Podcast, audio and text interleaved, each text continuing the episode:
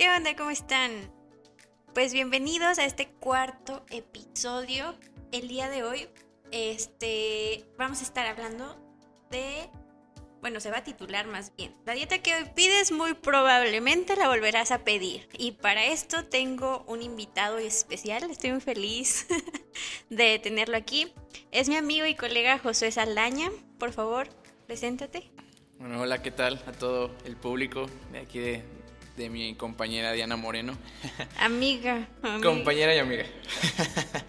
Este, pues bueno, eh, me presento, yo soy Josué Saldaña Silva, eh, soy nutriólogo, este, compañero de, de estudios de, de, de- de Diana. Este, estudiamos pues, en, la misma, en la misma universidad, estuvimos ahí en un tiempo en el mismo salón, compartiendo ahí este, experiencias y, y conocimiento, ¿no? Que ahora venimos a, pues vengo, venimos a plasmárselos ahora a ustedes. Espero que pues, les guste. Mm, Te repito, José, me da mucho gusto que estés aquí. Esperemos verte en próximos episodios. Guiño, guiño. Esperemos, esperemos. si me van bueno. a invitar, a ver si no digo algo mal ahorita.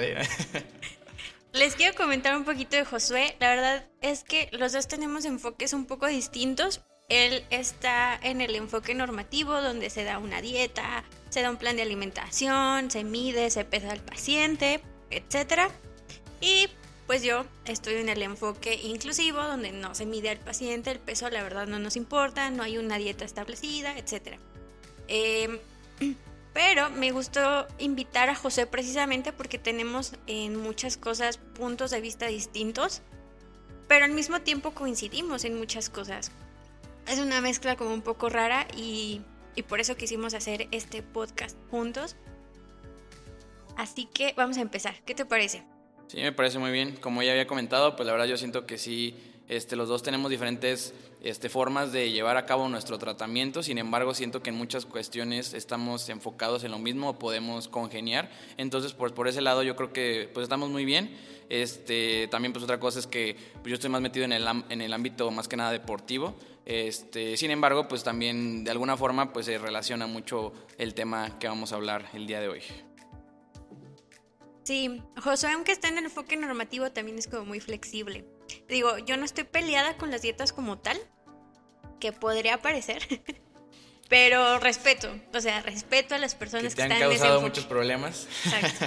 Bueno, eh, como les mencionaba, el tema de hoy es la dieta que hoy pides, muy probablemente la, la volverás a pedir. A ver, José, este, esto va de que las dietas realmente no funcionan. ¿Tú por qué crees que las dietas normalmente no funcionan? Ok, ¿por qué pienso que una dieta para bajar de peso este, muchas veces no funciona? Bueno, muchas veces empiezas por la cuestión, se puede empezar aquí por la cuestión de que las personas, vivimos en, un, en años donde las personas tienden a, tener- a querer las cosas rápido, a ver cambios rápido, ¿no? A que si no bajo, este, no me empiezo a ver de que me, me- más delgado en una semana, pues ya lo dejo. O de que no veo cambios en la báscula, en esas cuestiones, este, la dejo. Entonces las personas ahorita vivimos en una época donde las personas quieren cosas rápidas, quieren cosas, eh, eh, no quieren batallar tampoco, o sea, quieren cosas, este, lo que pues, vemos hoy mucho en día, las dietas milagro, productos milagro, este, Herbalife, todas esas cuestiones. Pero pues Este, sí, Ya valimos cacahuate. pero sí, pues por esos lados, más que nada se puede, yo creo que es, es un factor muy importante. Sí, claro. Eh, estoy- coincido mucho contigo. Eh, ahora todo el mundo queremos las cosas rápido. No solamente las personas que van por su dieta, también los profesionales de salud queremos milagros. O sea, queremos que en una semana baje medio kilo. O en, que es lo, digamos, eh, está estipulado que es lo sano, ¿no? O a lo mucho un kilo en una semana. Pero ¿qué tal si el paciente de plano no puede bajar ese, ese, ese medio kilo, ese kilo? También nosotros im- impulsamos a que la persona se sienta mal, la persona se siente mal por no bajar. Y todo el sistema, o sea, la sociedad en sí en la que vivimos está enfocada y está estructurada para que nos enfoquemos en el peso y en los resultados rápidos. Eh, creo que así pasa. Sí, claro, y muchas veces también, ahorita que comentas lo del peso, yo creo que es un factor muy importante, el simple hecho del peso, pues las personas normalmente tienen ese, ese, esa creencia en que el peso lo es todo, ¿no? En que el simple hecho de lo que te diga la báscula es lo que tienes que creer, eso te dice si tienes un problema este, de salud y en realidad no, o sea, en realidad el peso, como tú y yo sabemos, solamente es un indicador, que pues bueno, yo lo hago pues por protocolo que tiene que ser la cuestión de la, pues, la consulta nutricional, sin embargo, pues yo nunca lo tomo en cuenta. Yo siempre le digo a mis pacientes que en realidad el peso solo es un número, no nos dice nada. Sabemos tú y yo que pues más que el peso tenemos que checar una composición corporal, que es lo que es el porcentaje de grasa, eh, porcentajes de masa muscular, este, densidad ósea, etcétera, ¿no?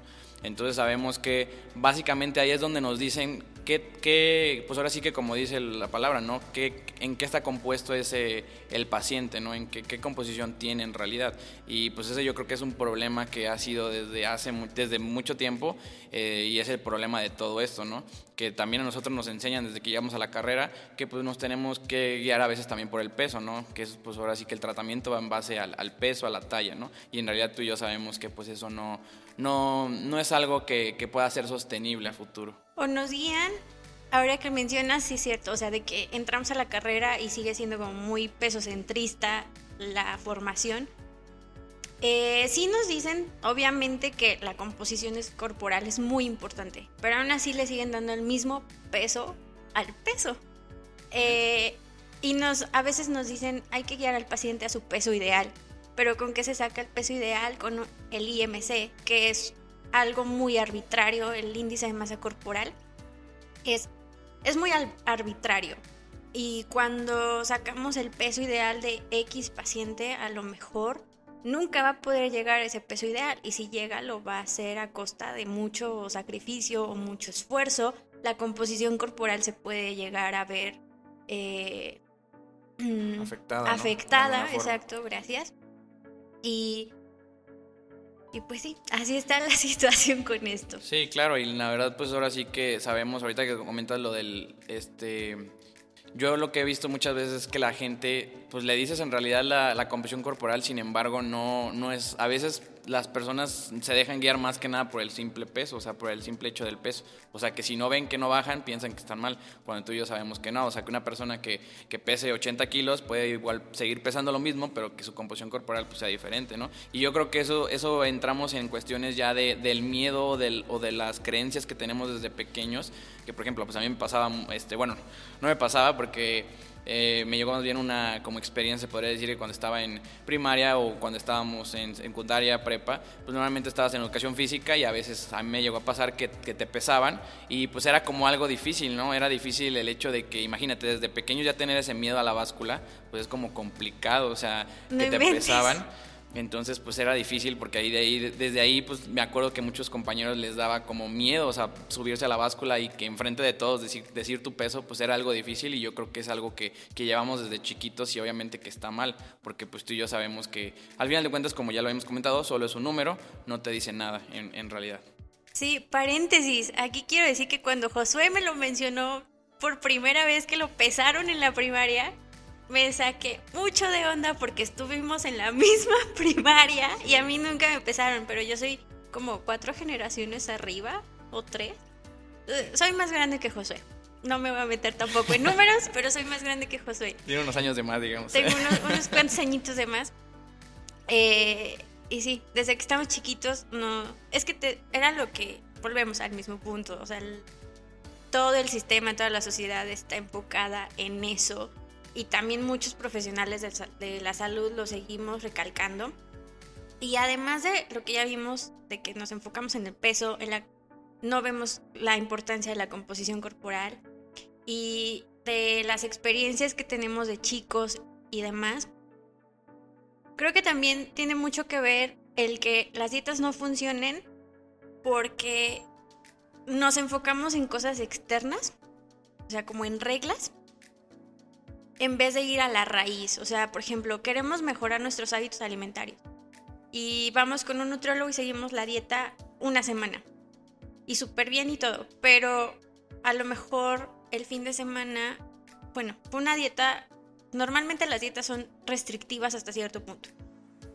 El típico déficit calórico y todo. El déficit calórico, la disminución de ciertos alimentos, o sea... Cierto tipo de, dietas que puedes tomar, como pues, ahorita, no sé, dieta keto, dietas, diferentes tipos de dietas que pueden Sí. Ah, todas las dietas tienen como herramientas, o sea, bueno, esas son como herramientas, estrategias dietéticas para lograr un objetivo. La keto, el ayuno intermitente, eh, ¿qué otras? La hipocalórica, la normal, etcétera. Y se enfocan más como en reglas externas y no tanto en la parte emocional y psicológica del paciente. Porque a lo mejor el paciente puede llegar súper emocionado y decir, ay, vengo por mi dieta.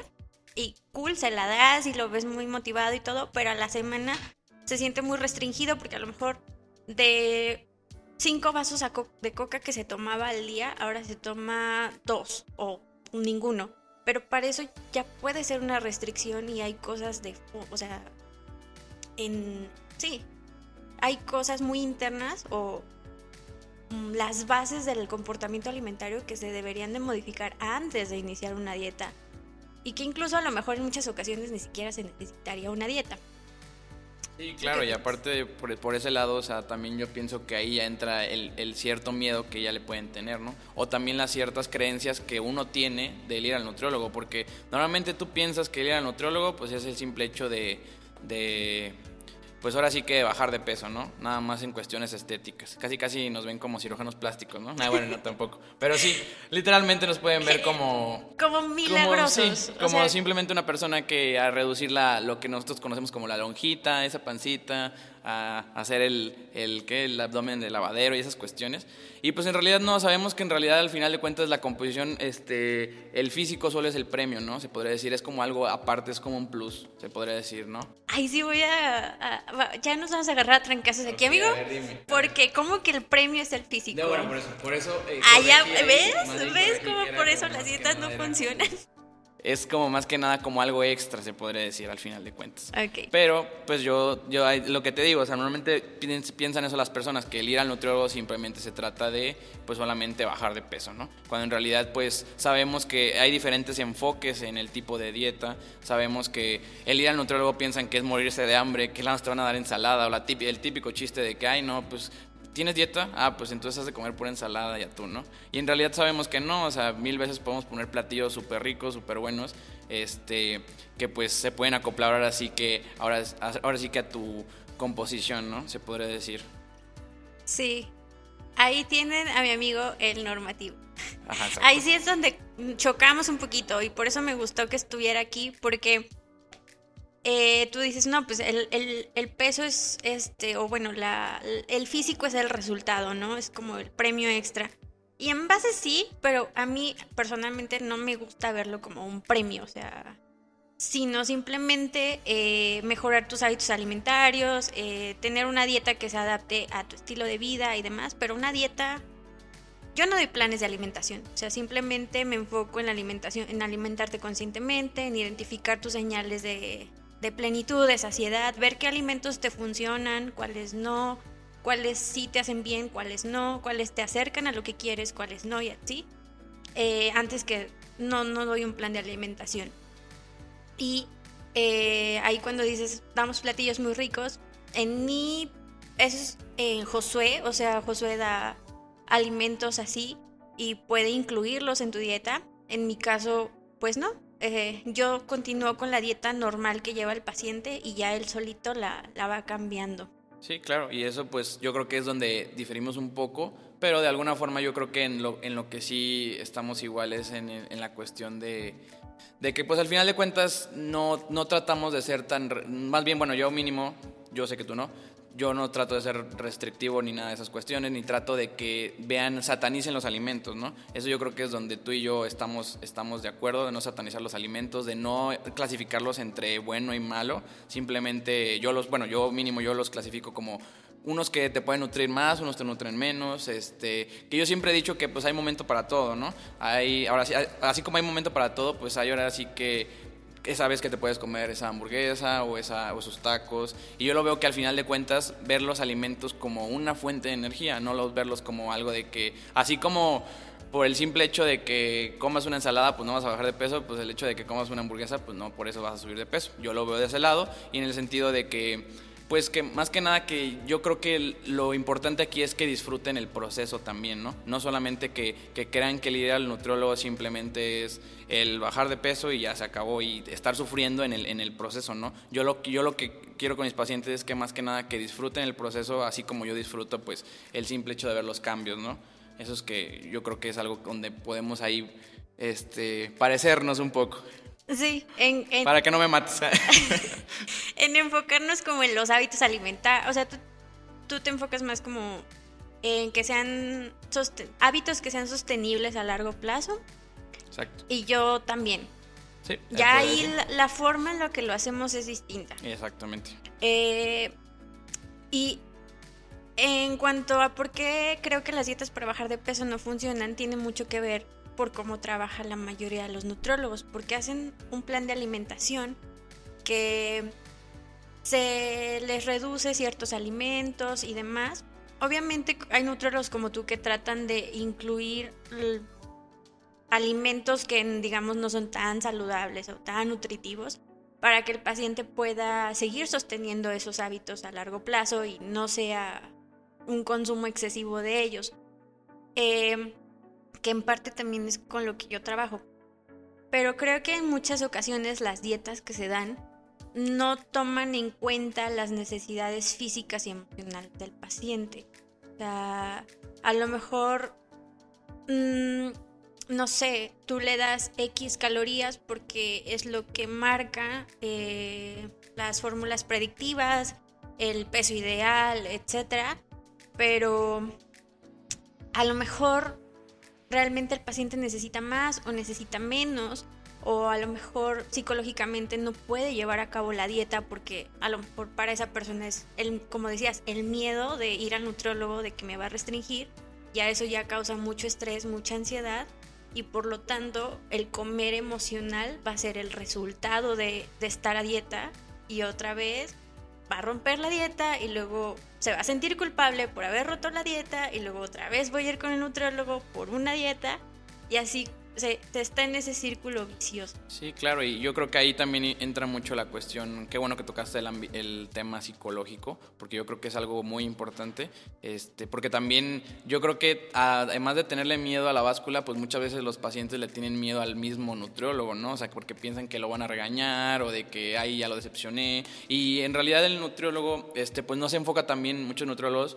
también no se enfocan también yo creo que en el lado de que en cuestión de la motivación, ¿no? Porque es, es, muy fácil simplemente darte un tratamiento, decirte, ¿sabes qué? Vas a comer tantos equivalentes, tantas cuestiones de porciones, pero en realidad no se nota que el, el, el nutriólogo en verdad como que haga clic, ¿no? Porque a veces, muchas veces lo que pasa, o sea, necesitan, como que necesitas también, así como pues no sé, como, dicen, no sé, mi mecánico de confianza, así también pues tu nutriólogo de confianza, ¿no? Porque muchas veces pues tienes que tener así un clic con el, con el nutriólogo, ahí sí no vas a dejar mentir, para que en verdad tú te sientas ahora sí que como comprometido, ¿no? Porque muchas veces la motivación es un factor clave, ¿no? Y más que nada que la motivación, como tú me comentas, eh, yo creo que también es, es muy importante el ámbito psicológico, psicológico, porque pues muchas veces el paciente en realidad los problemas que tiene muchas veces sí son de alimenticios, pero muchas veces también como tú comentas se relacionan mucho con las emociones, ¿no? También como tú del lado que tú lo ves en cuestión de tristeza, felicidad, este estrés, este y se relaciona mucho que en realidad no come por porque en realidad tenga hambre, come por por otras cuestiones, ¿no? Y para muchos pacientes o muchas personas no sé, es difícil, o sea, me incluyo porque creo que todos tenemos una, una alimentación medio conflictiva. Son poquitas las personas, yo creo que el 99% de la población somos un caos con la alimentación. Incluso los nutriólogos, la mayoría de los nutriólogos tienen un TCA, pero bien marcado. Claro, lo que dicen, ¿no? Lo típico de cuerpo de nutriólogo, corazón de gordo. ¿No? Eh, ay, no lo había escuchado, te lo juro que no lo había escuchado. ¿Para qué lo uses? No, te creas, es broma. No, no. yo sé que no, yo sé La que no. palabra gordo o beso en este podcast no se puede usar para denigrar a las personas. No, no, no, pero lo dije como chiste, obviamente. Eh, estamos en contra de la estigma. Yo estoy en contra de la estigmatización de la obesidad, ya luego hablaremos de eso. Este. Y ahí ya se me fue un poquito lo que iba a decir. Mm. Ah, bueno. En cuanto también a, la a por qué las dietas creo que no funcionan, porque están dirigidas por señales externas y no tanto internas. O sea, la parte psicológica y emocional, como lo mencionamos, es muy importante. Pero también por señales internas de señales de saciedad, de plenitud, etcétera, que a veces como nutrólogos no nos enfocamos. Le decimos, ah, esto es lo, esto es lo que necesitas, esto te va a mantener de energía y te lo distribuyo de esta forma y así te guía. Pero ¿qué pasa si el paciente, según si su, tu horario de trabajo o lo que sea, nosotros tratamos como de adaptar. Tratamos de adaptarnos lo más que se pueda al paciente, pero a veces no podemos hacerlo al 100 y el paciente trata de, o sea, de seguir lo que se dice, pero a veces esa alimentación no es suficiente, a lo mejor su estómago no quedó satisfecho, eh, la persona no quedó satisfecha, a lo mejor el estómago no quedó pleno, a lo mejor en ese momento de comida no obtuvo la suficiente energía y ya la hora puedes tener este, un bajón de, de energía y sentirse desganado y demás porque no nos enfocamos en muchas veces en esas cosas, somos muy reglamentarios y muy de esto es lo que te toca y cómpralo, ¿no? Y ya ahí siento que sí tratamos como nutrólogos de adaptarnos lo más que se pueda al paciente, pero hay veces que no se puede. A veces que no se puede y que también el paciente no pues como te ve como figura de autoridad hasta cierto punto, va a hacer lo que tú le digas y te va a hacer tomar como punto de referencia. Bueno, se supone que la mayoría de las veces. Y claro, pues ahí entra ya lo del factor de, pues ese ciclo, ¿no? Como habías dicho, ese ciclo vicioso de estar bajando y subiendo de peso, ¿no?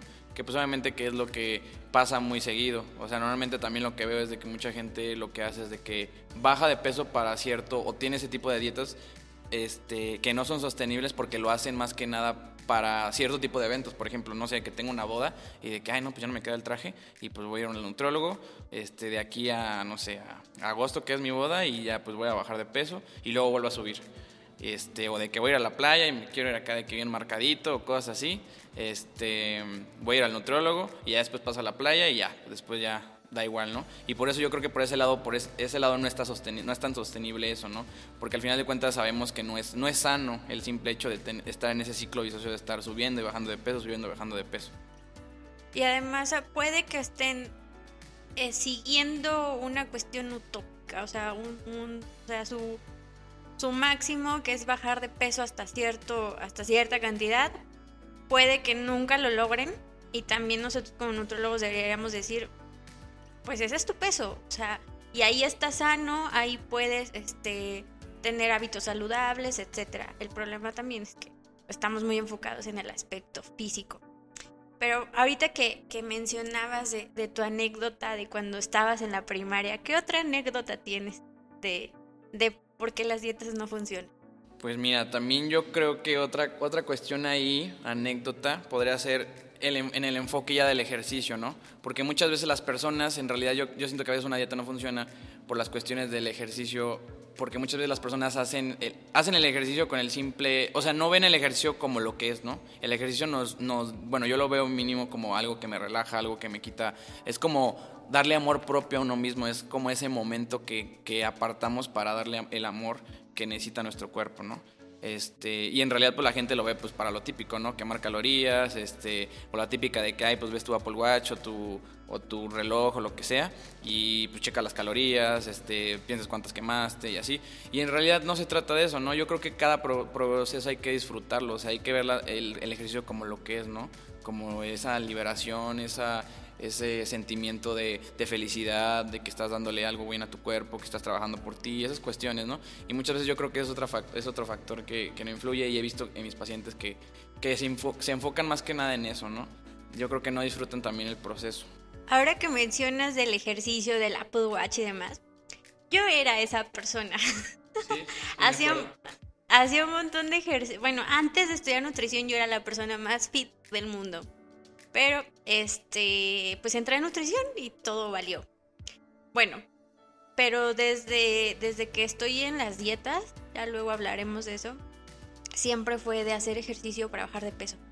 encontré el, deporte que a mí más me gustaba, que es correr, porque buscaba un ejercicio que pudiera sostener o mantener a largo plazo para seguir bajando de peso y para no subir el, el que ya había hecho, ¿no? Entonces, por eso mmm, llegué a correr por el por querer bajar de peso, pero ahí descubrí que eso era lo que me gustaba, ¿no?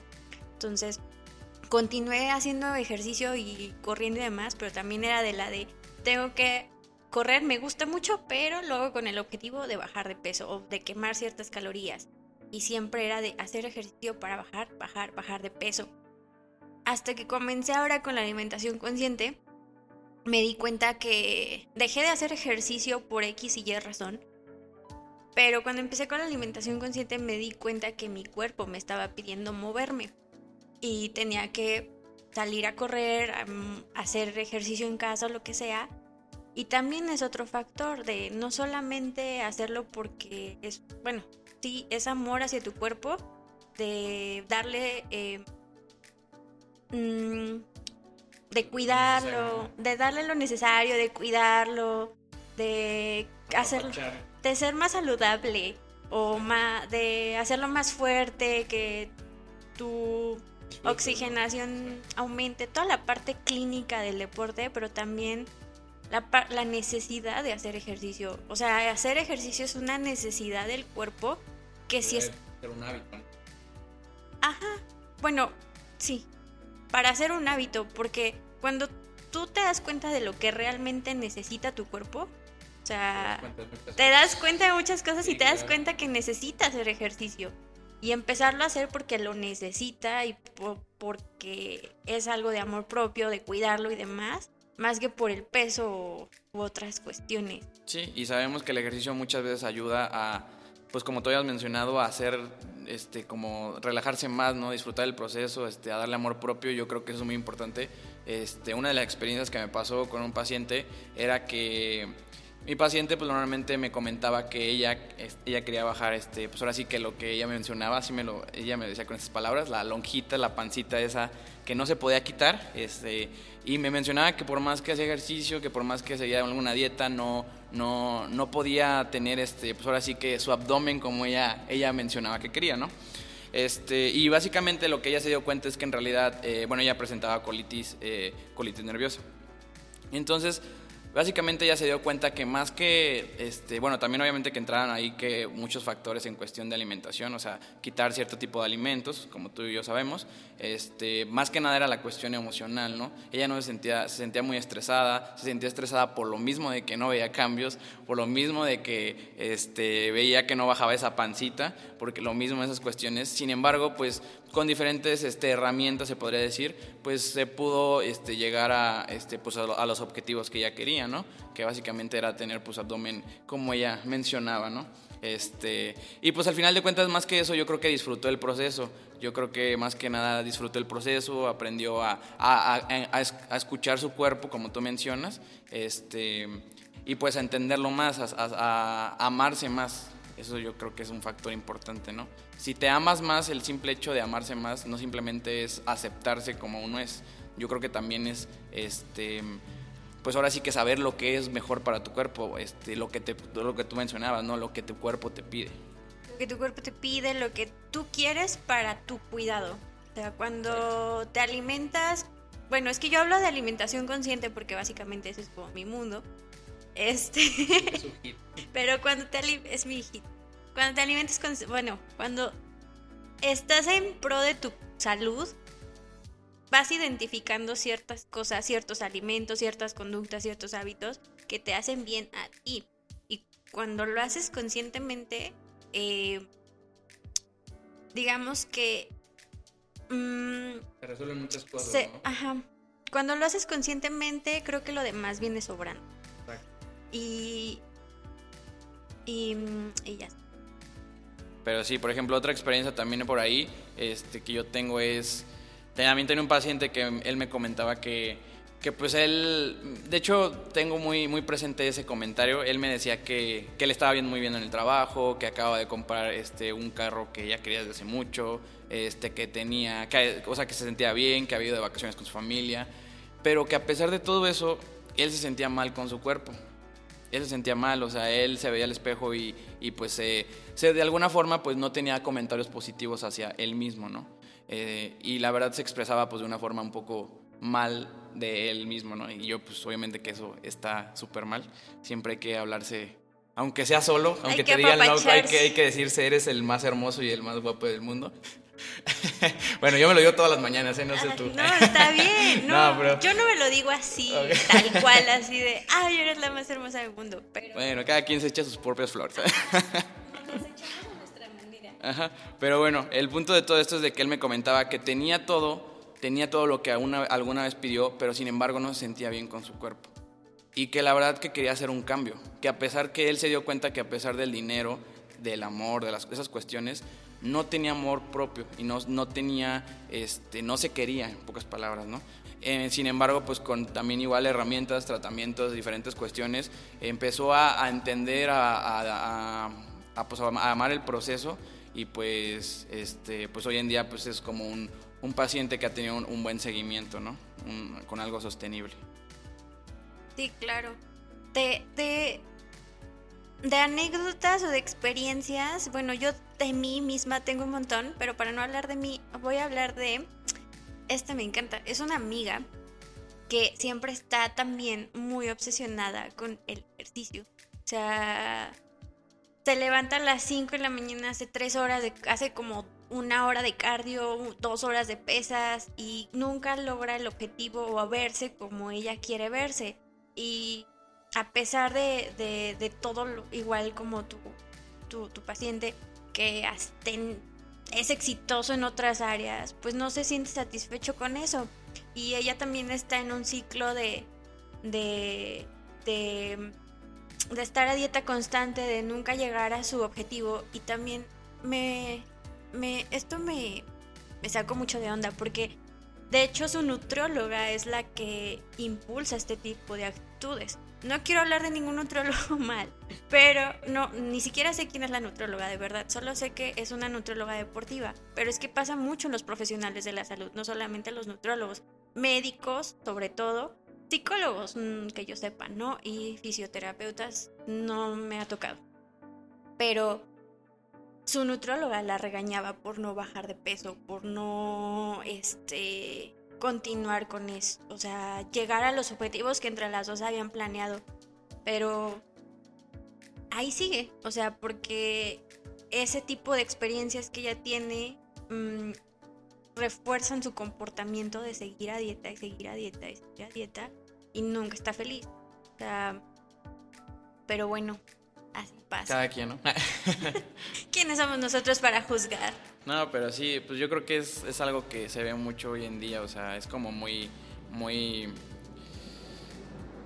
Eh, pues sí, es como muy fácil ver a ese tipo de experiencias, tener ese tipo de experiencias, este, esos miedos de, de las personas que tienen por, pues por lo que hemos comentado la báscula, este, el ir al nutriólogo, el simple hecho de que te vayan a regañar. Otra cuestión también pues son los, no solamente los nutriólogos, ¿no? También los coaches mismos del gimnasio, ¿no? Que sabemos que muchas veces eh, pues regañan también, obviamente, eh, por no decir que dan tratamientos, pero este, digamos que pues em, es algo, es algo muy, muy notorio hoy en día, la verdad. ¿No te ha pasado? Bueno, a mí siempre me pasa que cuando me ven me dicen, ya me voy a portar bien y voy a comer bien. Cody. Sí, no, sí me ha pasado, la verdad. Aquí el productor ya se rió porque le cayó la piedrota, pero bueno. Sí, ¿verdad? y siempre me dicen, ya, ya me voy a portar bien, ya voy a comer bien, como si yo los fuera a regañar por comer mal. O sea, nos, me toca de familiares, amigos, conocidos, incluso cuando en el hospital también me pasa un montón. O me dicen, ay, no, ya no quiero ir al otro porque me van a regañar. Sí, no, aparte yo creo que también otra cosa, me ha pasado, fíjate que mucho, la típica de que es lo que te digo, que satanizan los alimentos. Y también de alguna forma satanizan al mismo nutriólogo. Me ha pasado mil veces que dicen, te ven en los tacos, ¿no? y la típica de, ¿qué haces aquí si tú eres nutriólogo? O de que, o de que, por ejemplo, ven al nutriólogo y te ven de que comiendo los tacos y hasta se quieren esconder de ti, ¿no? Por de que dicen, ay, no, me va a regañar o cosas así. Cuando en realidad no, o sea, pues no hay por qué satanizar los alimentos. O sea, si, te, si se antojaron unos tacos, pues está bien, pues yo lo veo más que nada como una fuente de energía, eso es todo. O sea, yo lo veo como pues una fuente de energía, vas a tener más energía para pues, hacer tus actividades diarias y cosas así, ¿no? Para eso es la, esa es la alimentación, ¿no? Sí, y ahorita que hablábamos del ciclo de subo, bajo de peso, subo, bajo de peso, me ha tocado ver un montón de pacientes, de amigos y demás, que van a la dieta, bajan de peso, pero luego ya no, vuelven a subir y luego ya no quieren regresar porque le tienen miedo a las, a las dietas otra vez, a estar en esa restricción. Porque por más, yo creo que por más libre que la quieras hacer, hasta cierto punto le, no le das la libertad al paciente de elegir, de poder descubrir y disfrutar el proceso, de irse conociendo poquito a poco en qué momentos sí alimentos, en qué momentos no, etcétera. Sí, claro, no, sí. Eso pasa también yo creo que mucho en los eventos, ¿no? También yo creo que la gente piensa que el ir a los eventos o el tener eventos como que, por ejemplo, el típico del pastel, ¿no? De que no quieren comer pastel porque están a dieta o de que piensan que el pastel es este, cualquier cosa, ¿no? Y en realidad no disfrutan el proceso, o sea, eh, yo creo que eso es algo que pasa mucho que hasta llega a un punto en el que las mismas, los mismos familiares o otras mismas personas tienden a... Eh, pues como hacer ese miedo, ¿no? O hacer esas creencias que se tienen, o sea, de que, ay, no, es que como si estabas a dieta, ¿por qué estás comiendo tanto? O de que hay a poco el segundo plato, o cosas así, que son como que te van inculcando desde pequeño y entonces, pues obviamente quieras o no, pues te trauman, o sea, incluyéndome, estoy traumado. sí, de la infancia yo creo que, o de cómo tenemos nuestro comportamiento por toda nuestra historia de vida, eh, podría ser un tema enorme y ahorita que ya hablamos de por qué las dietas creemos que no funcionan, bueno, no solo creemos, hay evidencia científica de que no funcionan por todo lo que hemos hablado. Y ya hablamos un poquito de nuestras experiencias, ya para ir cerrando este episodio un poquito, ¿qué crees que podríamos hacer para que... Eh, ¿Qué podemos hacer al respecto? Pues yo creo que primero, antes que nada, dar ese primer paso, ¿no? Dar el primer paso del ir al nutriólogo, de acudir, de darse esa experiencia, de conocer ahora sí que eh, pues al profesional de la salud y pues ver que, que sea un nutriólogo, pues como te comento, que con el que hagas clic, ¿no? Que también sea un nutriólogo que también no te restrinja alimentos, que sea un nutriólogo que de cierta forma te, no, te, te, te dé miedo, porque pues, o sea, que si digas, ah, pues no me da miedo, o sea, voy a ir con él o con ella y pues no es como que voy a sufrir o algo así, ¿no? El que se adapte a ti y a tus necesidades específicamente. Porque aunque podríamos creer que la mayoría nos podemos adaptar, es que a nosotros como nutrólogos nos forman para adaptarnos a 20 mil, o sea, a cualquier paciente. casos. A 20 mil casos nos podríamos adaptar. Pero en primera tiene que ver el clic que hacemos, o sea, alguien que te dé confianza, que te dé seguridad. En segunda, que su enfoque te guste. O sea, está el tuyo que das la dieta, el plan de alimentación, pero a lo mejor no tan restrictivo. Está el mío que es alimentación consciente. Están 20 mil más. Hay nutrólogos que se enfocan en el ayuno intermitente, en cetogénica, etcétera, o en el comportamiento alimentario y demás. Así como hay 20 mil personas, o sea, hay como millones de personas en el mundo, hay millones de nutriólogos que se podrían adaptar. ¿Qué otra cosa crees que sea? Pues que también yo creo que sea eh, algo al respecto, yo creo que también tener en cuenta las diferentes necesidades que, que tiene uno, ¿no? El enfoque que vayas a tener. O sea, eh, pues tú y yo sabemos que así como hay dietas, este, bueno, existen dietas para bajar de peso, pues checar también lo que, lo, lo que, en, el enfoque en el que tú estés, ¿no? O sea, que sea algo eh, que no te que no te afecte ¿no? En, en, en, cuestión de composición corporal, también eso. O sea, que sea un tratamiento que de verdad se acople a ti.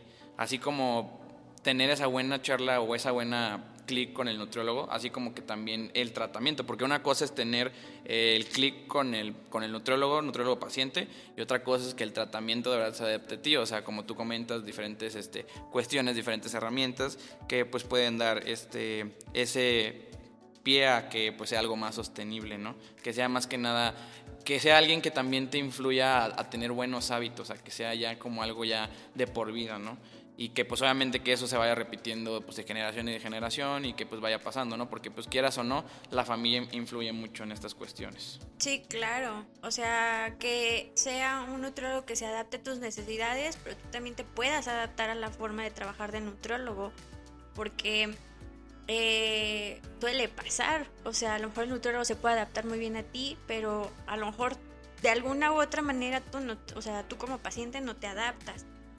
Y también eh, ir con un profesional de la salud, ¿no? Creo, darle la importancia al tratamiento nutricional. No quiero hablar de dieta porque la dieta no es la única forma en la que un nutriólogo puede intervenir, pero eh, darle la importancia a ese tratamiento, el sea el que te esté dando, ir con un profesional o con un nutriólogo que tenga alguna especialización en lo que tú quieres o con un médico que tenga una especialización en nutrición, porque luego sucede lo que tú decías y que hablé en el episodio pasado. Están los coaches que, digamos, suele haber bastante conflicto ahí.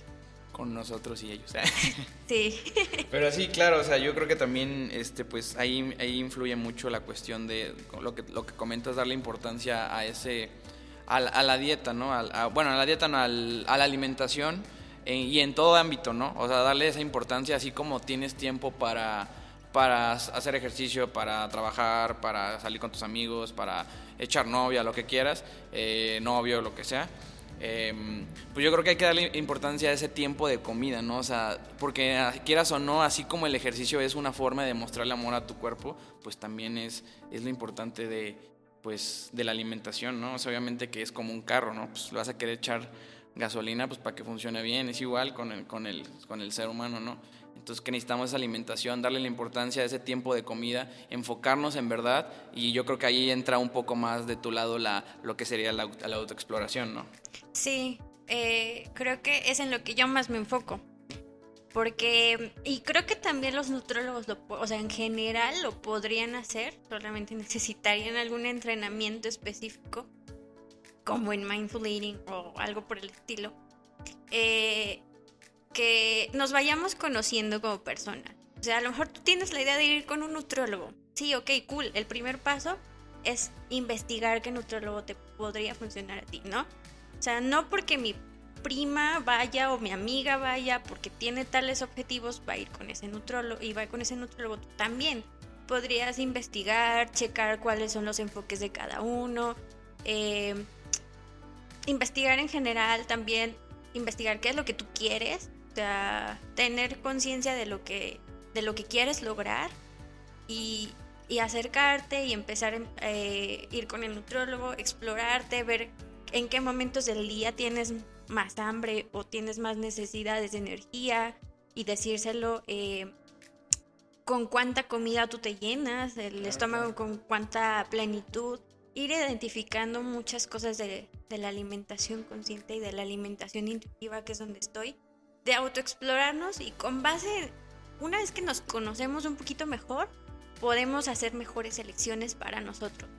Y también no guiarnos tanto por, por lo que nos dicen que debe de ser. ¿no? Por estereotipos. Sí, claro. Y ahí también entra la cuestión del ejercicio, ¿no? Que es otro factor. O sea, pues ahora sí que yo siempre les digo que disfruten el hecho de hacer ejercicio. O sea, no, no, hagan, no hagan el ejercicio por quemar calorías, porque llegar a su, este, las 500 calorías que tengo que quemar, o de que, ay, no es que necesito hacer, necesito hacer ejercicio para, para ponerme ese traje, esa camisa, para no pensar tanto en eso, ¿no? Sino hacer el ejercicio porque en verdad mi cuerpo me lo está pidiendo, porque en verdad es bueno para mi cuerpo, porque es sano, porque me siento bien al haciéndolo. Y más que nada es por eso también yo creo que la cuestión de buscar un ejercicio que en verdad te guste, o sea, algo que, que de verdad te apasione. El simple hecho de que, no sé, eh, que, hoy en día, no sé, cargues 20 kilos en hombro y que después cargues 25 y cosas así, algo que te motive a seguir, ¿no? Que te motive ahora sí que a, tener este, esa, pues esa llama prendida, ¿no? Para, pues para que, saber lo que lo que estás haciendo, pues lo haces por algo, ¿no?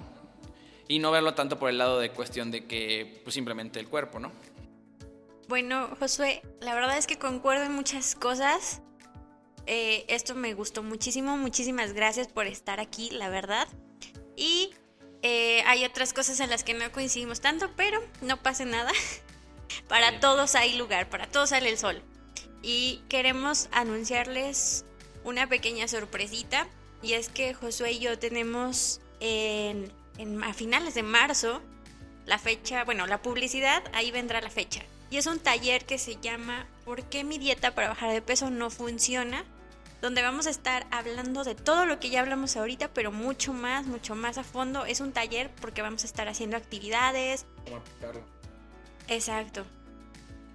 Así que para que estén al pendiente de nuestras redes sociales con la publicidad, aparten su lugar porque hay cupo limitado, desgraciadamente. Por hacernos los importantes, ¿verdad? No, no, no es por eso. No, es en serio, es presencial y por lo tanto tiene que haber un cupo limitado, ¿no? Medidas sanitarias. Exacto. Pero sí, pues bueno, como ya comentó Diana, pues también quiero decir pues muchas gracias por la invitación. Eh, y pues esperen de nosotros pues futuros eh, proyectos que tenemos en, en- en mente. Y pues nada, esperemos que puedan asistir este, ese día al, al taller. Muy bien. Nos pueden seguir en nuestras redes sociales. Yo estoy en Instagram como Diana Moreno Nutri y en Facebook como Diana M Nutrióloga. Y Josué, ¿te podemos seguir en alguna parte? Sí, claro. Este, me pueden buscar como eh, NutriMind en Instagram, en Facebook eh, y también como JosueS99 también en, en Instagram y en Facebook. Muy bueno, en, en- en Facebook como Josué Saldaña, nutriólogo. Perfecto, pues muchísimas gracias. La verdad es que sí estamos trabajando juntos en varios proyectos a pesar de que tenemos enfoques distintos y le estamos echando muchas ganas, mucho cariño a todo lo que estamos haciendo. Los esperamos en un próximo episodio y nos vemos. Sale, bye. Sal- saludos a la familia.